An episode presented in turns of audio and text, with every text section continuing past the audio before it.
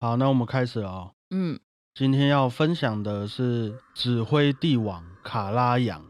那在听故事之前，你觉得要成为一位指挥帝王，需要具备哪一些条件？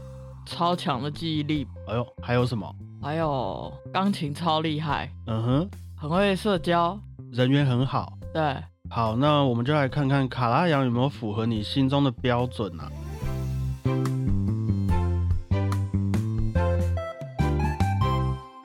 大家好，我是你们的主播 Blue Tom。大家好，我是果鹏。这几天台湾的疫情又越来越严重了啊，对啊，爆了。还是希望大家出门一定要戴好口罩，嗯，多运动，然后保持好心情。除了可以过好自己的身心健康以外，也希望透过这些日常养成的习惯啊，可以让我们的生活继续保持正常，继续欣赏有兴趣的艺文活动哈。那在进入今天指挥帝王的内容之前，我觉得我们可以再来复习一下有关于指挥家的工作内容。我们平常看一位乐团的指挥，他们在舞台上用手在那边挥来挥去，其实是不会发出任何声音的嘛。毕竟他们不像其他人手上都有拿着乐器，但是其实一位指挥家的乐器啊，就是他们面前的整个管弦乐团。嗯，他们必须要用自己的身体语言，把音乐的力量呈现给面前的那些管弦乐团的乐手，同时也呈现给他背后所有的观众朋友们。不过，像我们聊了那么多作曲家的生平故事，一位指挥啊，他毕竟不是作曲家本人，但他们又需要传达这些作品中的精神，所以他们就必须得对于作曲家所写的，还有他们没写在乐谱上的那些故事，有自己的一套见解，你才有内容可以传达嘛对他们感觉要会算命之类的。之类的、啊，差不多意思了。可是话又说回来，身为一位指挥啊，我觉得不管你对于音乐本身的见解有多完美，多有艺术气息，好了，如果你没有能力可以传达给大家，那也都只是一场空而已。嗯嗯嗯嗯，所以要怎么让大家都愿意跟随你，愿意为你演奏，跟着你一起思想，一起感受，然后一起创造音乐，让整个管弦乐团成为指挥家自己脑海里面音乐世界的一种延伸。那这些就是一位指挥家我所理解的他们所需要做的工作，哈，很像一个什么宗教的领袖。有一点像。哼，我觉得也因为指挥需要具备的能力实在太多了，所以据我所知啦，有许多职业乐团的演奏家，假如说今天来了一位新的指挥好了，他们在排练的时候啊，从那位指挥走到指挥台上，对团员们讲出了第一句话的时候，大家对于这一位指挥有没有料，就已经心里有数了，好像都会这样哎、都会这样子，第一印嗯象很重要啊。对，那在我们大概理解完一位指挥充满压力又沉重的工作内容之后，也能想象得到，要当一位称职的指挥，已经是非常不简单的事情。嗯，而我们今天的主角啊，在众多指挥当中，还被大家称为指挥帝王。那就让我们来欢迎他吧，郭鹏。欢迎你，一九零八年四月五号卡拉扬生日。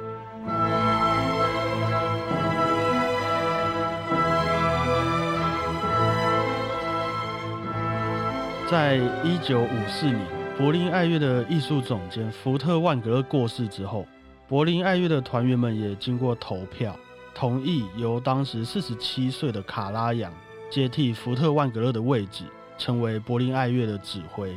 从此之后的三十几年呐、卡拉扬和柏林爱乐，我觉得可以说是开启了古典音乐在人类历史上的一个极度辉煌的年代啊。哇，巅峰！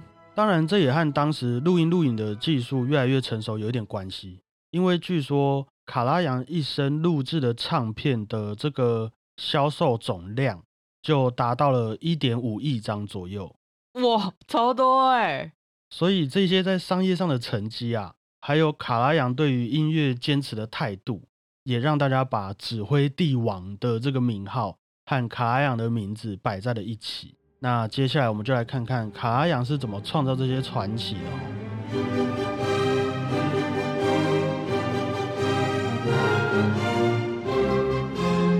九零八年的四月五号，卡阿扬出生在奥地利的萨尔兹堡。还记不记得这个城市和哪一位非常有名的古典音乐作曲家也是同一个故乡。哈哈，甘丹啊，莫扎特。还有，哇哦，对啊，和莫扎特的故乡是同一个地方，嗯也是一个音乐文化很深厚的城市。嗯，所以他一出生就接触到了音乐，也在小小年纪就开始学钢琴，一天差不多会练个六个小时左右。因为小时候的卡拉扬就觉得啊，我既然要练，我就要把它练好。小时候就这样觉得。对，小时候他就会这样觉得。练着练着，大家就发现说，哎，该不会我们要出现下一位音乐神童了吧？因为卡拉扬的钢琴真的弹得非常好，当然他自己也非常的认真练习，这是主要原因呐、哼，于是卡拉扬就在萨尔兹堡取得了一些音乐上的学位。正当他准备要迈向未来的钢琴家之路的时候，他的手就受伤了。What？而且卡拉扬后来自己也发现，他在钢琴上的双手啊，已经不够他用来表达他想要传达的音乐了，就是文字已经不够了，我只好唱歌的这种感觉。哦，就在这个时候啊，卡拉扬身旁的一位好朋友和他说：“那你只剩下一件事情可以做了，卡拉扬，你必须要成为一位指挥。”于是卡拉扬就开始学习歌剧啊，学习指挥的技巧，买了许多便宜的火车票。他以前很穷，到处去听各种音乐会。直到他大学毕业之后，邀请了他家乡的一个乐团，举办了一场他自己的音乐会，他也亲自上台指挥。卡拉扬后来有说过啊，他还记得当他第一次站上真正的指挥台，第一次面对整个管弦乐团的时候，他也第一次感受到了从身体由内到外散发出来的一种力量，也同时认知到了这个职业会占据他整个人生。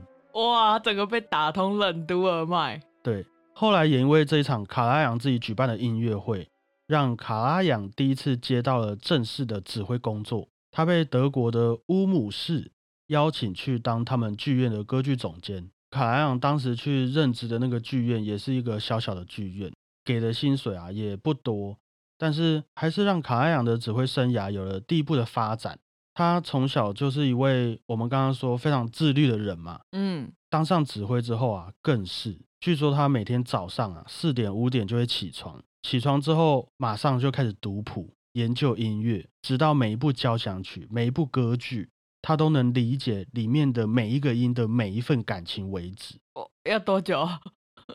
就是每一年都这样子做，对他来讲这是一辈子的功课。哇，所以在这背后是有非常大量的努力还有坚持的。难怪人家成为卡拉扬。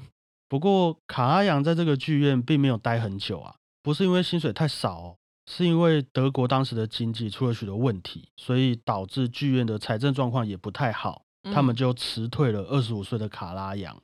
在一九三三年左右，这个时期的整个德国啊，和卡拉扬一样的失业人口越来越多，产生了非常大的经济危机，大家都生活的非常不安，所以要有人出来解决这些问题啊。于是就发生了一件什么事？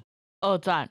呃，还没有到二战，二战之前会有一件事情，所以才会让二战发生嘛。犹太人，那是谁要去残害这些犹太人？希特勒啊。没有错啊，纳粹党还有希特勒在这个时候正式的在德国执政了。那长期有在收听节目的朋友，应该心里也有数了啊。纳粹执政之后，音乐家们也必须要选边站嘛。你要实施那么激进的民族主义，一定会有很多人不认同的啊。嗯，在音乐家们的世界也是，你要继续待在德国当音乐家，也一定会受到相当程度的抨击。所以就有许多的音乐家在那个时候马上就离开了德国，那就会出现一个现象啊，当那些音乐家前辈们都走了之后，会发生什么事？后背双起来。对，在德国就多了很多工作的职缺了嘛。哦，卡拉扬就是在这个时候获得了下一份剧院总监和指挥的工作啊。可是你想哦，在纳粹的统治之下，你要待在德国，还是担任一位像是音乐总监级的人物？你觉得你可以说哦，我是音乐家，我没有政治倾向吗？不能。不可能嘛。对，所以卡拉扬也在这个时候成为了纳粹党的党员。哇哦，关于这件事情，我们待会再来讨论哦。嗯，接任了剧院总监的工作职位之后，卡拉扬也受到了许多不同乐团的指挥和制作录音的邀请，也因此丰富了不少他在指挥上的经历。当然啊，也一直受到了不少好评。但是人家既然能够给你权利，就代表他也收了回来嘛。卡拉扬后来啊，就和当时执政的纳粹有了一些些的摩擦，嗯，而且又加上他老婆的家人疑似有犹太血统的关系啊，所以他就退党了。那他退党之后，也理所当然的几乎都接不到任何的工作，直接变成一个穷困潦倒的人。他是不是后来有被关起来啊？也不算是关起来，有点像是就是禁止你演出的感觉啦。直到第二次世界大战结束啊，他才有了一些新的希望。这个时候，卡拉扬大约三十七岁左右。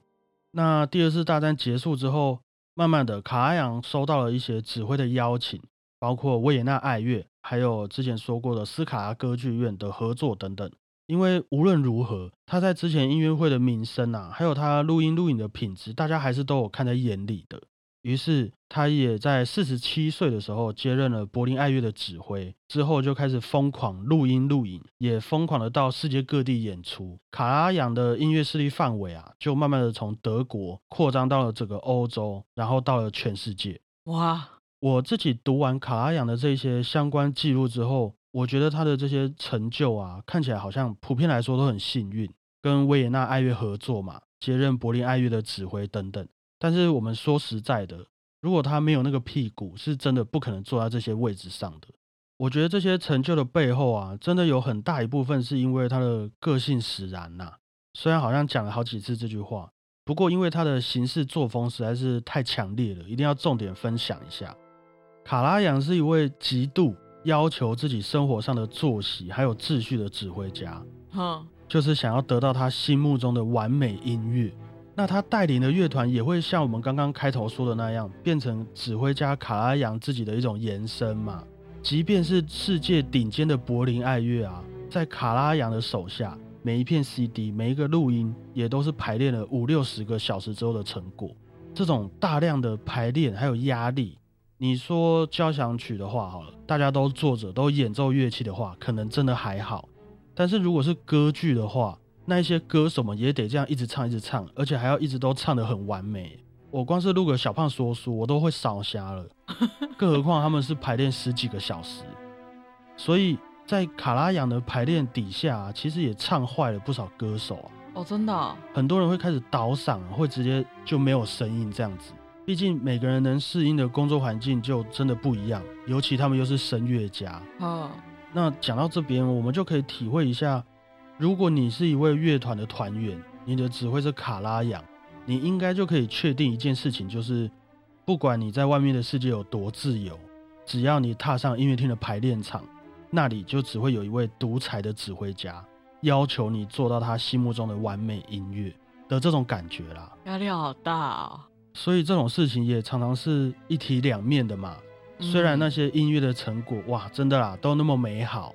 但是卡阿扬也在刚刚说的这一路上啊，因为他自己的作风，真的得罪了不少人。有一次他在排练一个乐团的时候，他就觉得你这个乐团首席不行啊，你的程度对我来说太差了，达不到我的要求，于是就当场撤掉那位乐团首席的位置。哎，很多音乐人一辈子的努力，可能就是为了爬上乐团首席的位置嘛。对啊，说撤就撤。对啊，今天因为你卡阿扬一句话。我就要直接变成普通的团员，那当然会生气嘛。所以那位乐团首席过几天就在身上带了一把枪，准备要去给卡拉扬好看。哇，非常严重啊！不过好险，后来这件事情还是被发现了，那位首席也当场被解雇了。总而言之，不会有任何事情可以让卡拉扬心中的完美音乐毁灭。如果有的话，那卡拉扬就会先毁灭你。差不多是这个意思。嗯。可是他也不是说一个很恐怖的人，他也不是说人不好，只是会对自己和音乐的要求很高而已。我在看他的一些纪录片的时候，他也会和大家说一些笑话呀，幽默一下，让排练气氛不要那么的紧绷。但是他的笑话也是说给那些能够达到他标准的演奏家们听的啦。当然啦，那身为一位指挥帝王。卡拉扬的要求完美，也不会仅限于他面前的这些演奏家们而已。在当时那个年代啊，其实是几乎没有任何音乐会的影片的，很少说像是我们现在点开 YouTube 就可以看到许多音乐会的录音录影。那卡拉扬，我觉得也可以算是把音乐会影片推向大众的一个很重要的一个人。刚刚不是说他卖了一点五亿张吗？对，可是这毕竟是一个古典音乐的影片，所以你要如何把古典音乐给视觉化，把交响乐里面的那些紧张啊，还有兴奋的感觉，配合画面一起来呈现，卡拉扬就会觉得这是音乐家自己的功课了，因为没有人比他更知道音乐要怎么做嘛，嗯，他会这样认为，所以他就会去决定每一个画面的镜头要怎么摆放。录音设备听起来有没有平衡？所有一切要呈现出去的元素，也都必须要达到他要求的完美。如果画面上啊有哪个团员的动作看起来不太好看，擦了一下他脸上的汗，他就会把大家叫回来再重拍一次，哎、他给人压力很大、哎，很大啊。而且他的要求也包括音乐会影片后置的部分。我们刚刚在讲前置，每一部影片啊，卡拉扬也几乎都花了几个月的时间待在剪接室里面审查，因为你有好几个镜头，嗯，你要知道什么时间点要换到什么镜位，拍什么样子的人啊。哼，而且这些也只是普通音乐会影片的制作流程而已。如果今天是歌剧的话，哇，卡拉扬会自己下去演给那些歌剧演员看，包括每个走位啊、每个动作，还有你表情的细节，都要和他在音乐上的氛围是一样的。天哪，其他的要求当然也包括所有人的服装礼仪，还有音乐厅里面有没有任何会叽叽拐拐叫的机器等等等等。我觉得也因为上述这些我们现在看起来有点不合理的坚持啊，其实多多少少也让卡阿扬的音乐常常会带给人一种很过分的感觉，对，哎，有一点过分的要求完美，过嗯。分太优雅的感觉。嗯，但是卡阿扬自己也有说过啊，即便是练习了两三百次的作品，当他开始录音、开始演奏给乐迷朋友听的那一刻，他还是非常的清楚知道，这一次依然是一次全新的版本。即便我们准备再怎么充足，也是一件永远都没有终点的事情啊！因为我们的时间在走，人生在过，我们永远都能用一个崭新的角度和思考模式去看待这些作品。就像世间万物，就像人生一样，随时都在改变。哇，可是我是不知道那一些待在他底下的团员们听到这些话会怎么想，但也不得不说，因为这些坚持啊，和卡拉扬自己对于音乐上的认真诠释，让卡拉扬的这个名字某方面来说，也在古典音乐界中变成了品质保证的一种代名词。网络上有没有人去访问他的底下人啊？对他的评价这样？有很多，我们晚一点再说啊，非常非常多，而且那一些人都说了非常非常多的话。于是就这样努力了一辈子，也带着柏林爱乐到处征战三十几年。虽然做到了许多人做不到的成绩，但卡拉扬毕竟还是血肉之躯啊，还是敌不过时间的摧残呐、后来他因为身体不好、椎间盘突出等等的原因，让他行动变得很困难，有时候甚至要花个二十几分钟才能慢慢走到指挥台上开始表演。啊，不过当音乐一开始之后，又让大家觉得好像什么事都没有了，天哪，他应该很冷痛之类的。应该是。嗯，在卡拉扬的晚年啊，他每天散步的时候，他也会思考说：创造我的人给了我这份天命，给了我这些资源还有责任，那我就必须要做好，即便我的时间已经不多了。一路上的音乐生涯，让自己最感到欣慰的是，能够享受那么多个晚上，和那么多的人一起分享这些音乐带来的美好成果。而每一次的音乐会，又都是一次神奇的体验，也更让他觉得这是上天给他的一种赏赐。哇，毕竟能够让大家成为一体，一起为了一个目标而努力，本身就是一件很美好而且很有价值的事情。嗯我们也是因为这样子在进步的。哇，即便是那么努力的自己啊，也会有感到失落的时候。当没有达到预期的目标而对自己感到失望的时候，但也因为如此，指挥家也成了一个最需要自制力的职业，因为你永远都不能忘记，当音乐响起的那一刻，第一次带给自己的感动。时至今日啊，我们对于那些艺术的需求和社会的美感或许也不太一样了。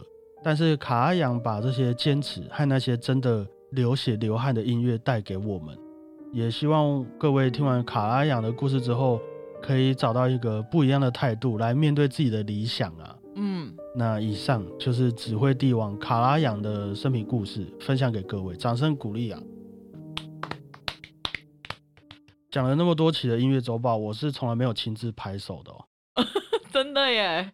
话说回来，其实卡拉扬这一路上，除了音乐以外的事情，也是非常常拿来被做文章的。因为就像刚刚说的，他成为纳粹的党员这件事来说好了啊，可能卡拉扬自己会觉得，音乐家也是人嘛，也需要舞台啊，需要吃饭。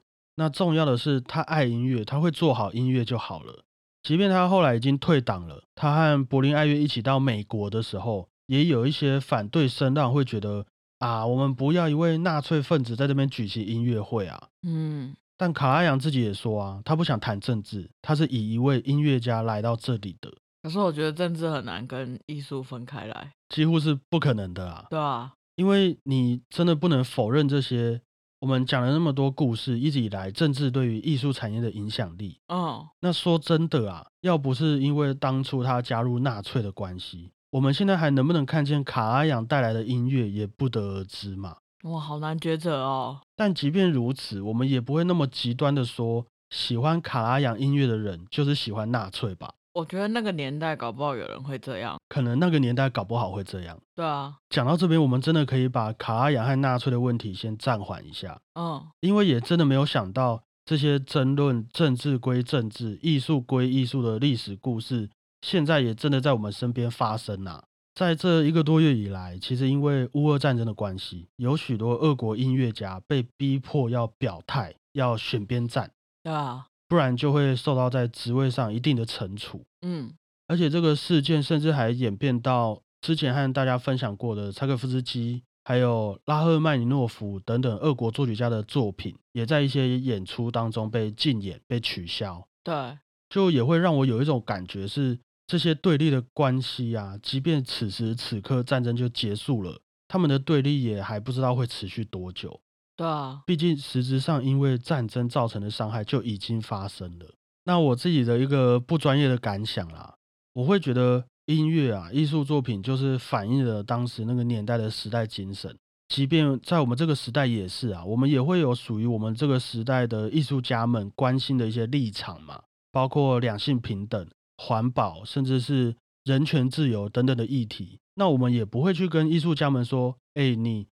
环保归环保，艺术归艺术，好不好？哦，因为也是有了这些在社会上不管好或坏的元素，包括政治，包括战争，才会衍生出相关的艺术作品。对啊，所以不管是卡埃扬的争议也好啊，甚至是现在要求俄国音乐家表态的行为，我都会觉得对于艺术文化产业来说，一昧的这样追求政治正确，不一定会是一件有帮助的事情。但是也因为这样。现代的艺术家们身上带有的社会责任也和过去的时代不一样了，反而我们更要去，因为自己是一位艺术工作者，而具备好一个健康的政治素养，还有社会的价值观，来让自己的作品带给大家更多的正面能量。哈，对啊，更贴近大家，没有错。对我来说啊，无论是卡拉扬或是福特万格勒等等的音乐大师们，他们也已经都是。一个历史上的巨人了。那分享这些故事，也是希望可以让更多人对他们有稍微的了解，嗯，也让我们能够因为这些巨人的关系而决定我们自己的艺术教育，还有想要传达给身边朋友们的文化价值等等，也是我们这二十几年来学音乐的小小心得啦。我不太喜欢问自己说要帮一位愿意认真对待艺术产业的人，在我心里面会打几分，更希望的是。能够对于我们欣赏的艺术家们亲自献上我们的掌声，哈，会不会太沉重？不会啦。那以上就是今天的节目内容，和各位分享了人称指挥帝王的卡拉扬。那喜欢我们的朋友可以去追踪我们的 IG 还有脸书哦。谢谢大家，我是主播 Blue Tom。谢谢大家，我是果鹏。大家再会啊，拜拜。你还记得每一次看到卡拉扬的照片或者影片的时候，他都是闭着眼睛的吗？好像是哎，他都是闭着眼睛，然后手在那边指挥，很帅。这是他自己要求的，然后背光这样子。对，应该是他自己要求的啦。不过有一次他在采访中也有被问到这个问题，他就问说：“哎，大师，为什么我看你每次都闭着眼睛？”他自己说，可能是因为他做了三十五年的瑜伽的关系。然后他也很确实的运用瑜伽带来的帮助，让他闭上眼睛的时候可以到达另一个精神层次。排练的时候就可以更仔细找到错误啊，或是演出的时候可以好好的去欣赏音乐。而且他说，因为你眼睛闭起来之后，你就看不到有哪个乐手在擦汗或者揉他的鼻子，就不会分心嘛。所以他就可以听见说，哎，谁是不是快要没气了，或是哪一个人是不是快要破音了，然后就可以选择要不要加快速度，或是放慢一些，让那些人能够安然的度过那些不稳定的状态。这是卡阿扬自己说他和演奏家在沟通的一种方式啊，好厉害哦！所以我觉得要成为他底下的团员，就是被卡阿扬这样仔细听自己演奏乐器，其实也是非常了不起的一件事情啊。对啊，以后有时间我们再来聊聊那些团员是怎么度过这些日子的。好，因为我在看那些纪录片还有相关资料的时候，真的超多人不爽卡阿扬的啦。可以想象你这样讲，我都觉得哇，怎么待在他底下？可是他的成就还有这些成绩，就是摆在那边给你看，你也不能多说什么。对啊，对啊。不过时代也不一样了啦，在台湾，如果现在还有哪位指挥敢这样子对待团员，应该就马上就被告了。对啊，被投票投下来了。真的是有好有坏，你觉得嘞？你想要自由自在当个快乐的音乐家，还是在卡拉扬底下工作？好，如果有卡拉扬可以选，我就会选卡拉扬。你会选择卡拉扬？对啊，卡拉扬哎，你不会想象说你突然变成一个超自律的人，感觉很酷吗？我好像有想象过，可是我自己不知道是因为叛逆还是怎样，我会阻止自己去成为这种人。哦，好吧，我好像生病了。